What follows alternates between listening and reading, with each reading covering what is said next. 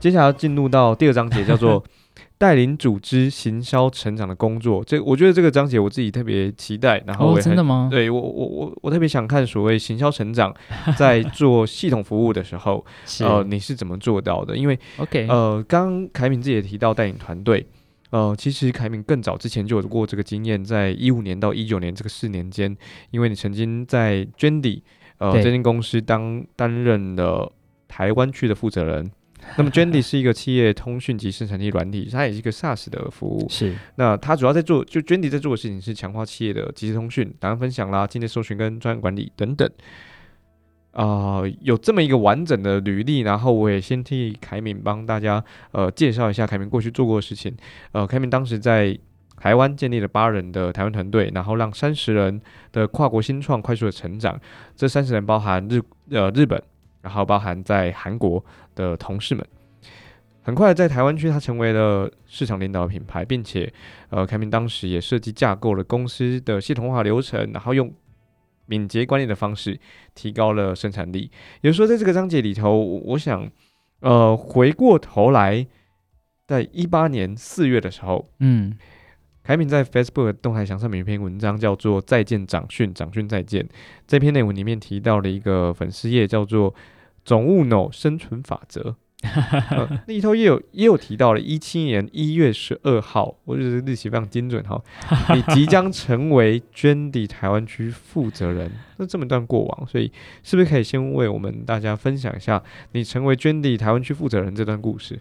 我只能说，就是接受智勋的访问或者是专访的时候，千万不要过去做错任何一件事情，他会把你祖宗十八代给翻出来。跟征信社一样，对，所以现在不是有人说，如果你想要知道你祖宗是谁的话，一个你可以去选立委去选举，二者的话你可以来志军的 podcast，然后他会帮你把它找出来的。一月十二号，我的天哪，这什么数字啊？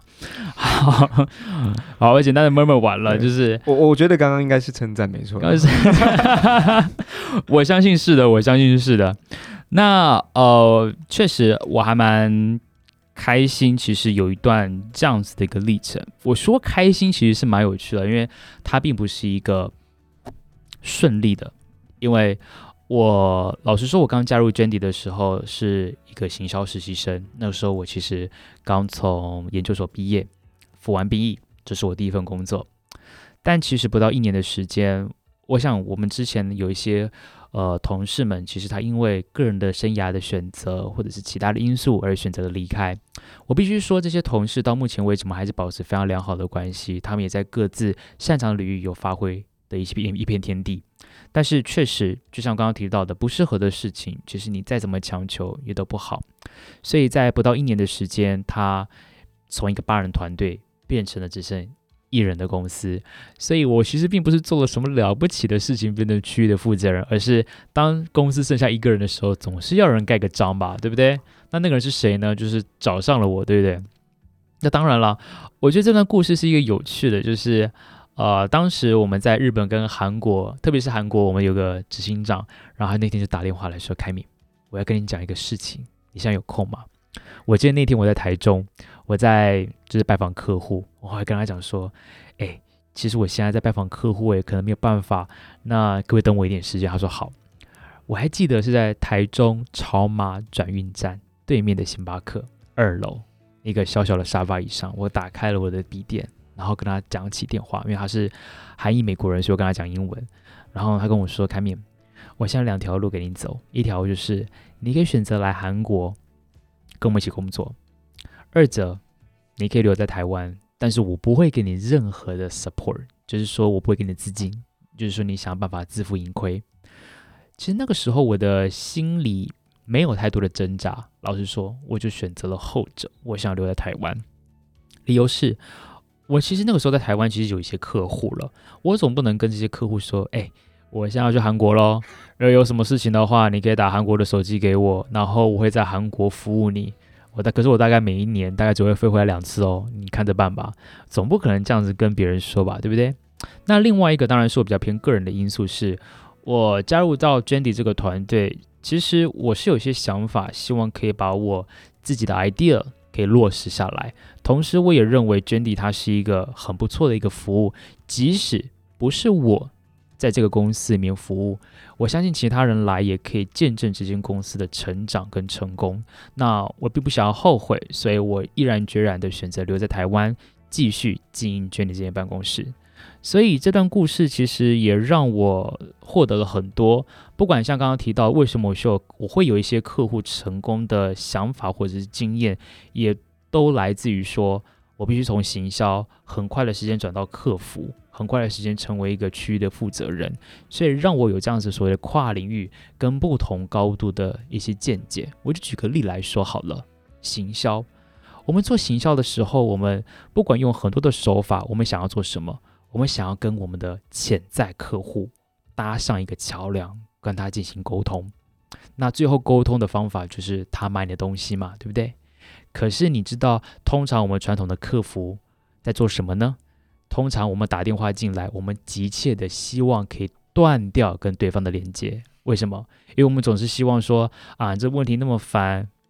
我是不是可以讲完电话就把你挂了电话？最好没事，最好不要打电话。所以，身为行销人员，当你回过头来看你客服部门的 AKPI 的时候，难道你不觉得心寒？你不觉得害怕吗？对不对？你好不容易花了大把的资金跟对方说，我多少获得多少触及率，我的转换率多少多少，那只是零点一趴在做计算的。然后你的客服说，谁要理他？我就把电话啪就关掉了。然后我们我们一个客户都留不下来，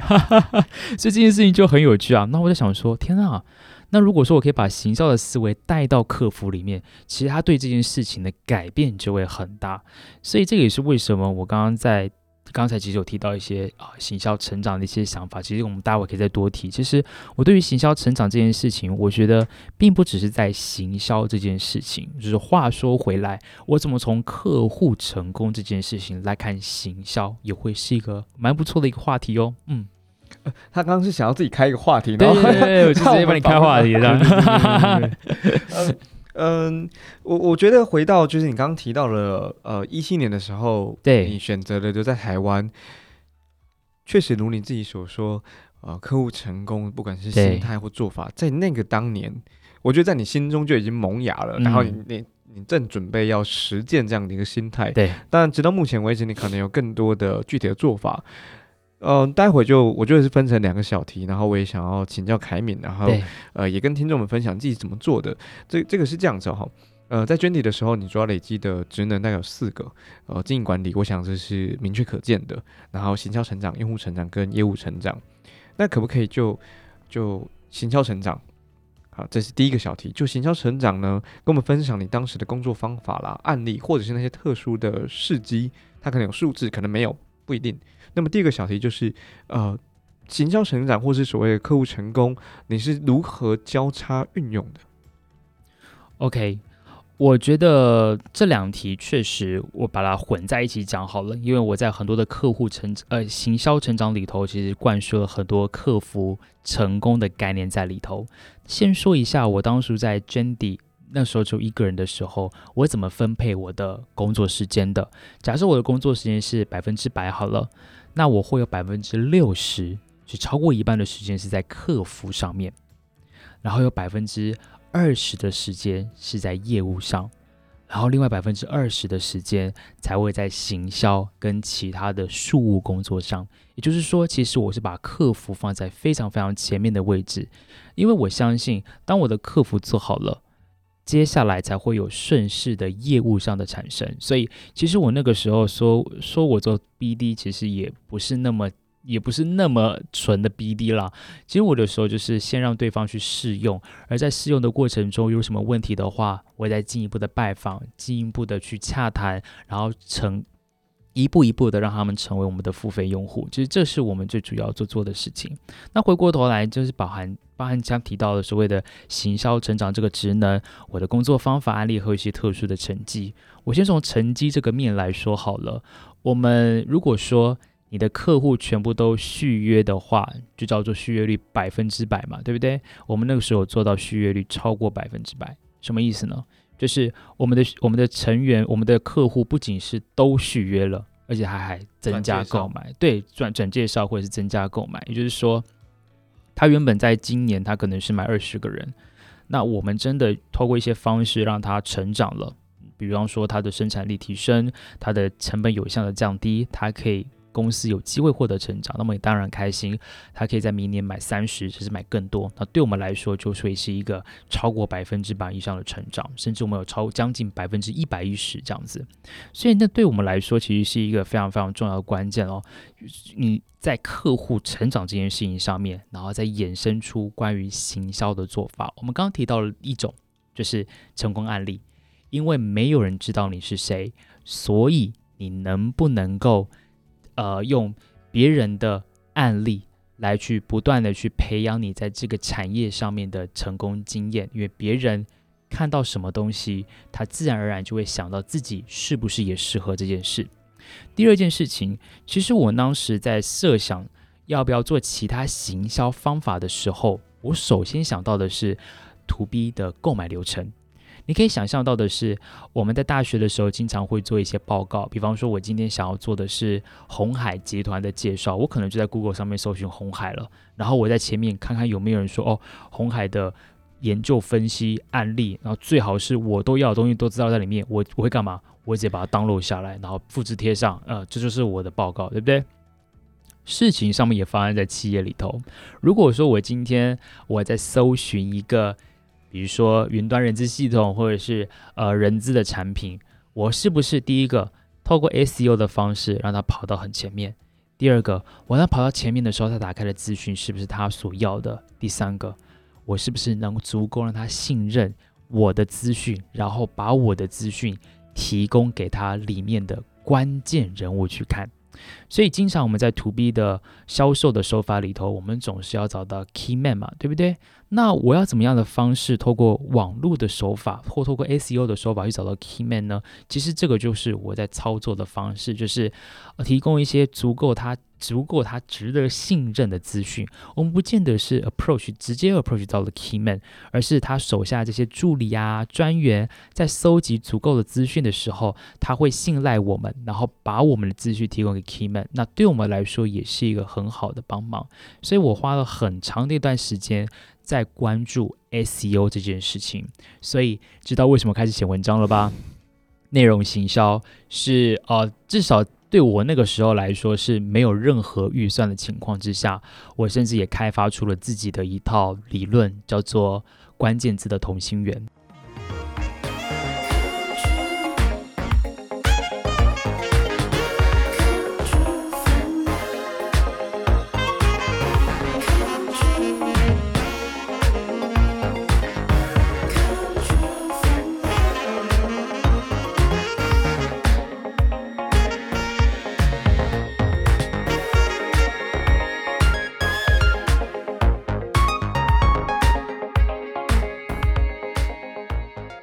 最核心就是 Jandy 本身，我再往外扩一点，可能叫做企业通讯软体；再往扩一点点，它可能叫做生产力工具；再往扩一点点，它可能是办公室等等相关的资讯。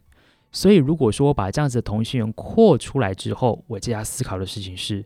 我怎么要把注重办公室这个话题的潜在用户往里面拉一点点，让他也在乎生产力。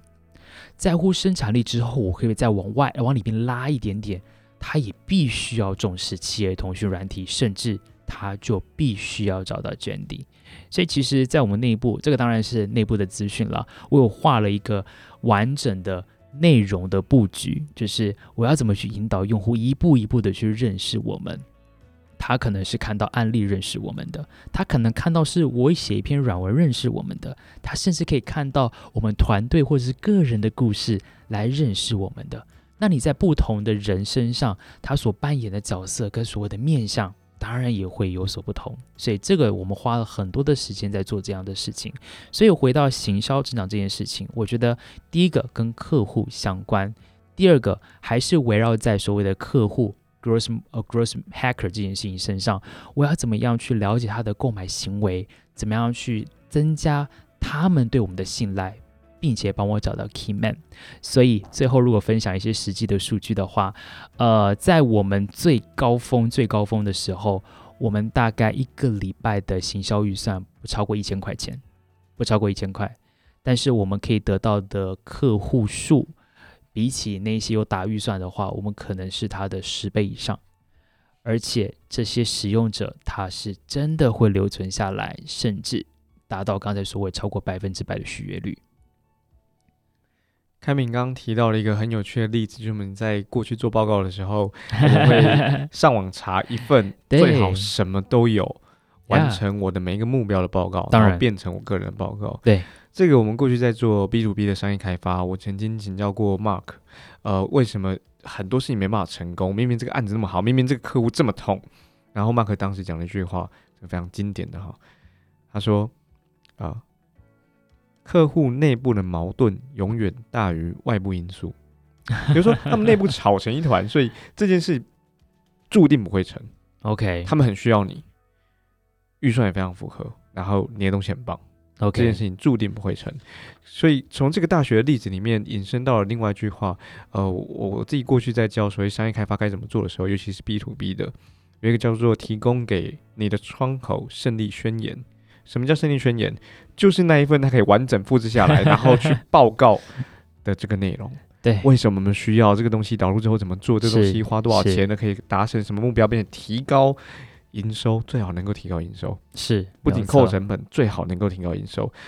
可是客户不懂你的东西，所以你要给他一个完整，他能够照着念，也能够破破关的胜利宣言。哇，这个启发真的太大了！用大学这样的做报告的例子，对呀，呃，如果大家有感觉的话，那表示你过去也这么干过哈。呃，我也是这样子，我我自己承认我是啦，所以我才想到这个方法，对不对？谢谢啦，谢谢大水教授。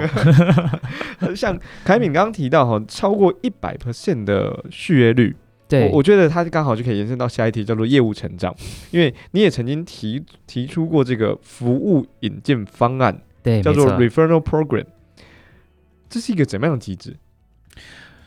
好，我今天不管怎样都要讲到客户成功，对不对？所以我还是要回到这跟客户成功是非常息息相关的，所有事情都是跟客户相关。那我们做这个 referral program，那当然你可能在很多的一些服务当中有听过这样子的一个方法，比方说用 Uber 或者是现在 Food Panda 等等之类的。那么希望说你使用过他们的服务之后，如果你分享出去，而对方也使用的话，两方都可以得到好处。更经典可能是 Dropbox，你可以得到更多的云端空间。那我们在这件事情的处理上面，其实是从客户，而且是超级客户作为我们的引荐方案。什么意思呢？我们去研究了很多一些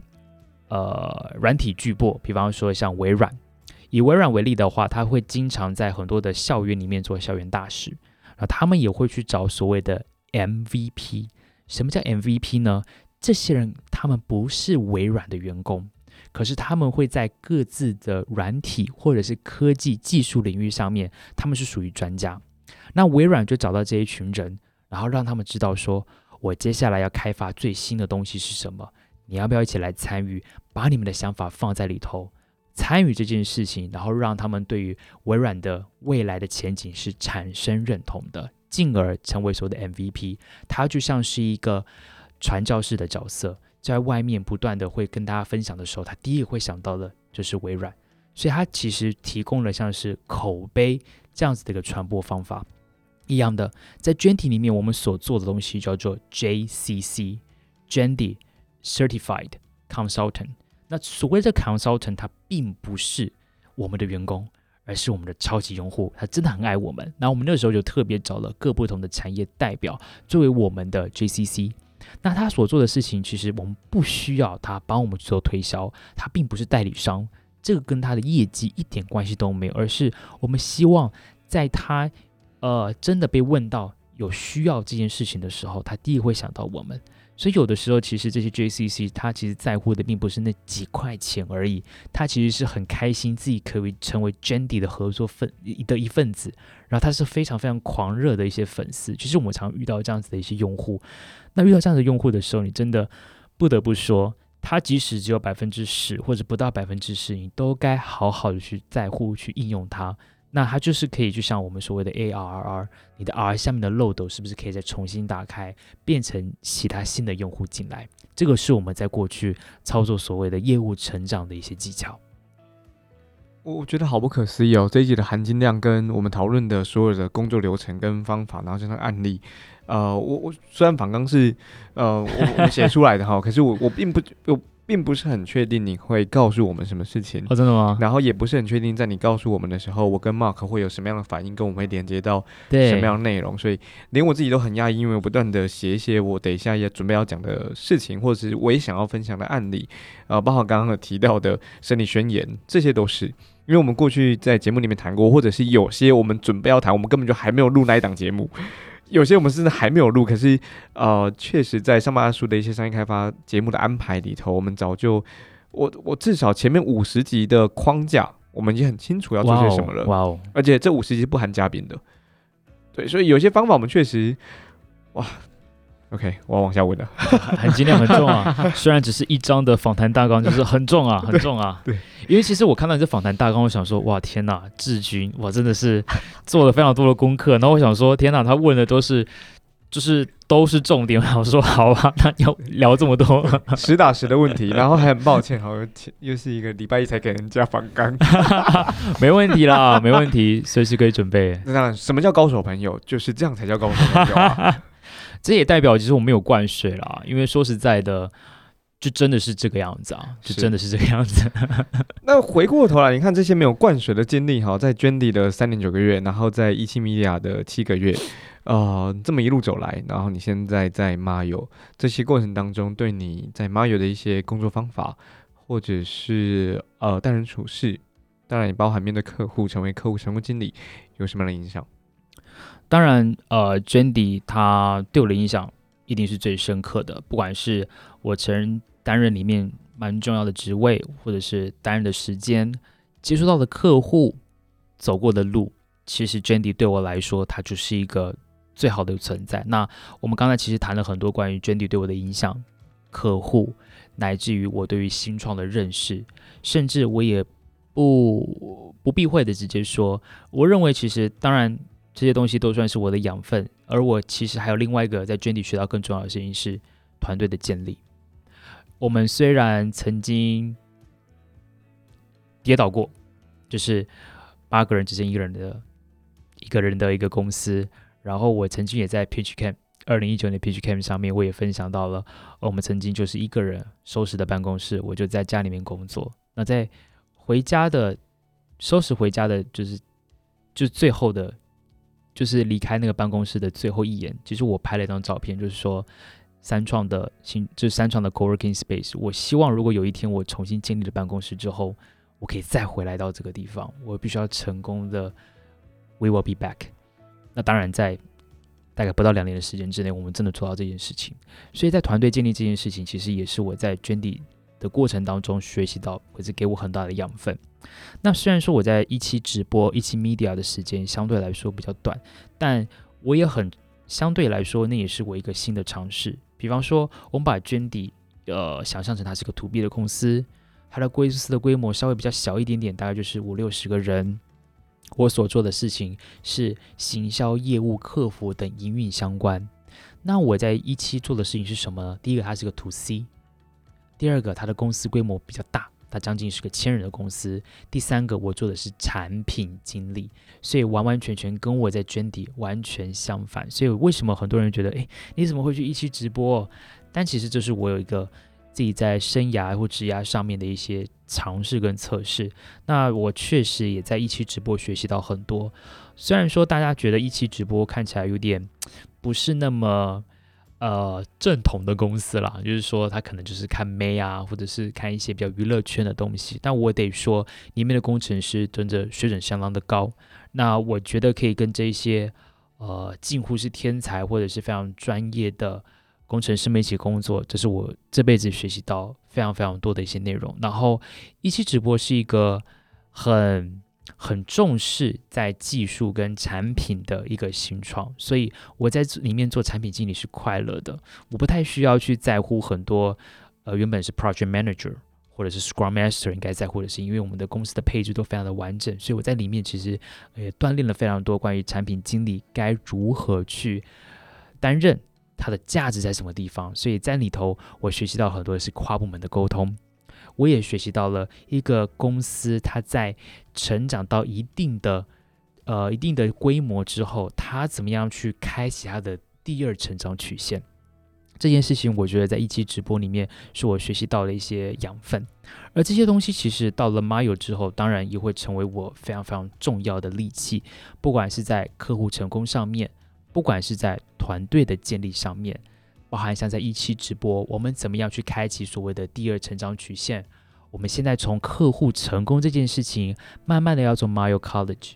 为什么要做 Mile College？就是因为我们在客户服务的过程当中发现，诶，我们的售后服务其实还蛮多都是人资告诉我们，他们想要做一些企业内训，不论是他们找不到合适的讲师，或者是看不到所谓的教育成效、教育培训的成效，那我们希望可以开设像这样子的 Mile 大学，去解决我们人资。经常，特别是中小企业的人资，经常在人才培养、人才发展上面遇到的问题。所以，呃，以上是我觉得，其实 Jendy 跟一期直播，它对我来说，真的都是一个很大的注意。那我这边再多说一点点好了，比较偏向我职涯发展的这件事情。如果说你看了我的整个职涯的发展，会发现，OK，我在 Jendy 做的事情，呃，我不要说是台湾区负责人啦，我说在做客服，在做业务或者在做行销，然后到了一期直播，我担任产品经理。其实，在产品经理里面，我做了很多的是用户的分析跟用户的访谈，然后给予整个产品团队建议，说我们未来可以往哪个方向走。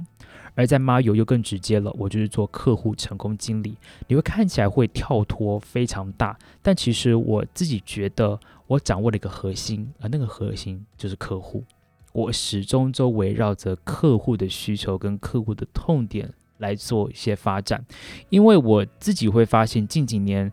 不管是所谓的技术上的趋势，或者是很新的一些职位，他们雨后春笋般的冒出。那你可能会想说，我今天到底是要做 blockchain，还是明年我要做 AI，或者是接下来我要做五 G 相关或 AR、VR，大家都是值得期待的。但我觉得，其实与其追这一些比较看不见，然后你有可能会觉得我是不是要赌一把做这件事情的事情，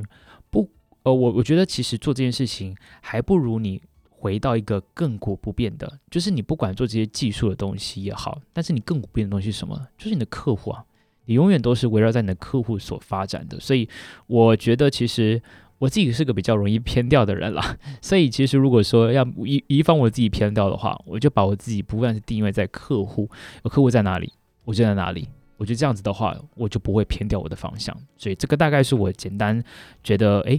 到底加入 Mayo 之后，这些事情对我的影响是什么？今天的最后一题，我觉得可以，嗯，像刚我提到就是。你说自己很容易偏掉，然后你把自己更定义以客户为中心，只要客户在，你就会在哪里。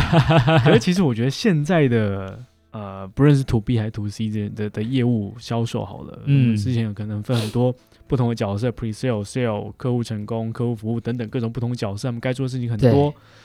可是其实现在这些交界越来越越来越模糊了，嗯并不是这么样的明确区分，而且甚至这种明确区分底下，对客户来讲也并不一定是一件好事。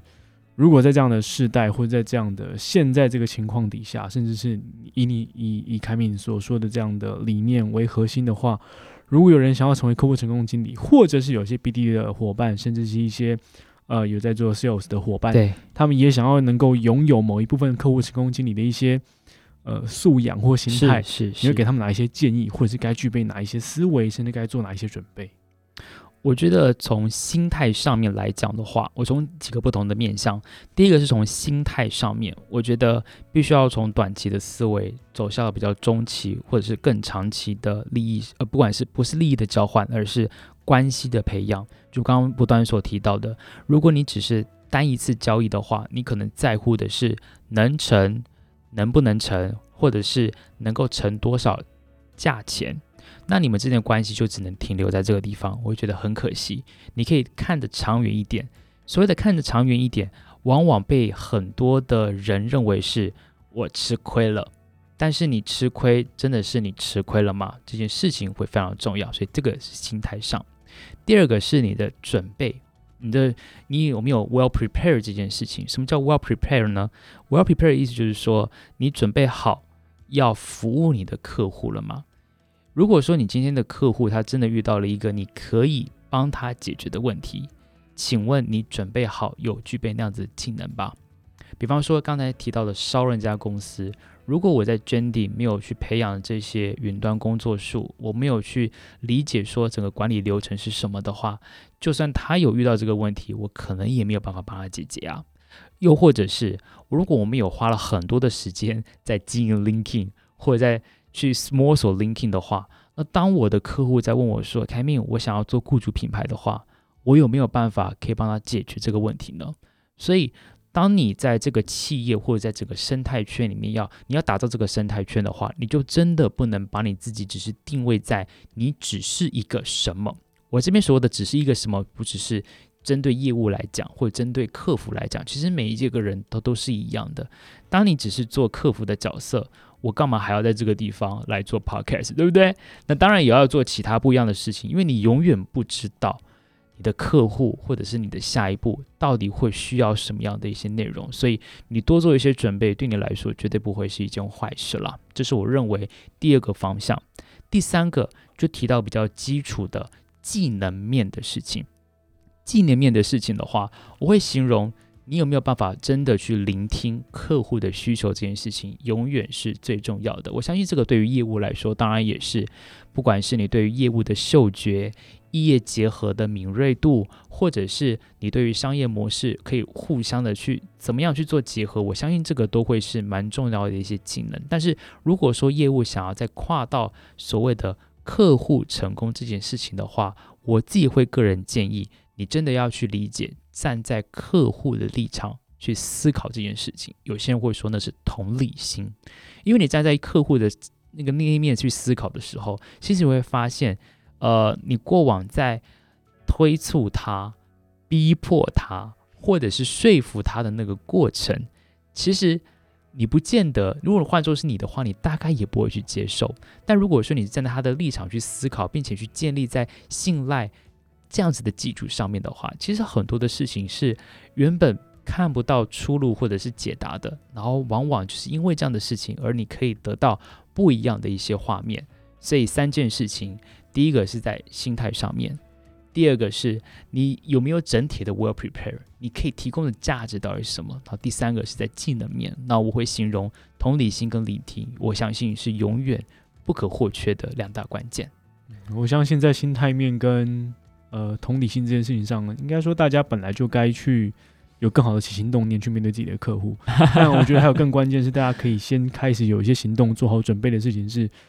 呃，大家可能都会都会认为说，我在 BD 的角色或我在 Sales 的角色，我可能不用这么样的透彻了解到我所提供的服务或所提供的一些专业项目的内容是什么，因为那些接下来都会有其他人来帮我处理。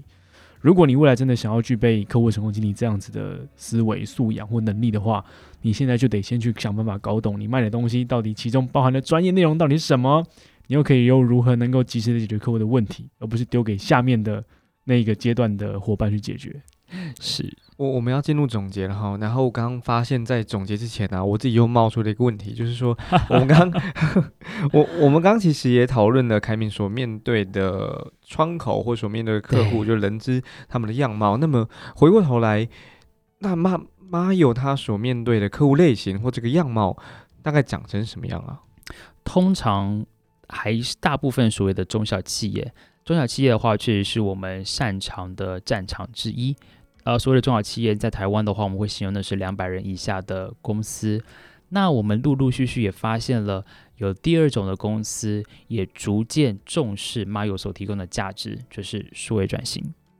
最近因为疫情的关系，不是有个笑话吗？就是在公司哪一个 C level 可以影响数位转型，并不是 CEO 或 C C 叉 O，而是 COVID nineteen 嘛，对不对？所以这件事情对我们来说是一个危机。当然也是个转机，所有的危机就是，当然疫情底下大家不会太好过，可是因为疫情的关系，大家对于数位转型真的就没办法嘛，所以你就不能在不能在办公室工作啊，那远距你要怎么去处理呢？我们就提供这件事情，比方说我远距能不能在家工作，甚至有出勤的记录，比方说定位打卡，诶，我们就可以提供这样子的服务，所以这也是为什么有很多。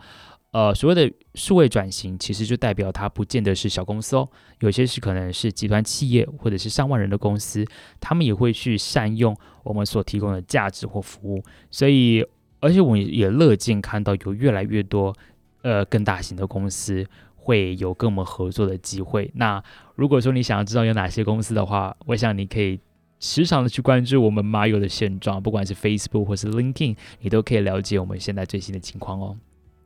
有一个很有意思、很有意思的话叫做，呃，以前我们常常被问，就是你要进办公室吗？我都会说要啊。他说啊，真的，你们就是当业务或当商业开发还要打卡？我说 没有啦，我都进客户的办公室。我觉得这刚好对应到今天所有的讨论，我自己归纳大概是一个心态跟两个方法，我也跟大家分享。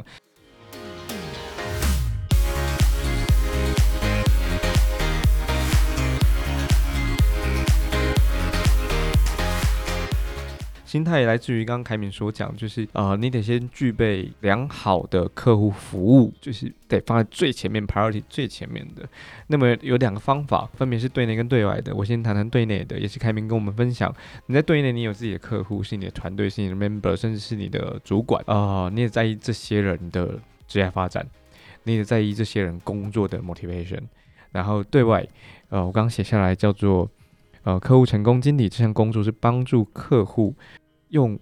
你的服务也好，你的系统也好，实现他们想要实现的目标。是，没错。那那就这个就是一个心态跟两个行动。呃，我很推荐，如果你是中小企业的啊，不管是老板 啊，你是你是那个部门的负责人，是，你就应该来找凯敏，来找来找马友。那我也很推荐你正在面临数位转型这么重要的题目的时候，我们都说数位是手段。转型成的目的，所以是没错。嗯，是不是数位？就是要要不要把 Excel 变成呃，要不要把那个桌上那张纸变成 Excel？对，我觉得那不是很重要的事情。是转型才是比较重要的事情，这这是大家所关注的。OK，再次谢谢改敏。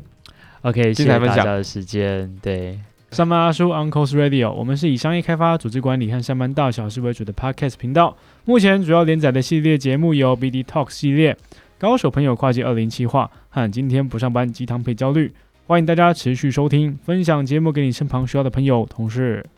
人生要记住的事情太多，按下订阅，让手机来帮你记得我们有更新。你可以在 First Story 或者是 Apple Podcast 我们的节目上方阿叔底下留言或告诉我们需要调整的地方。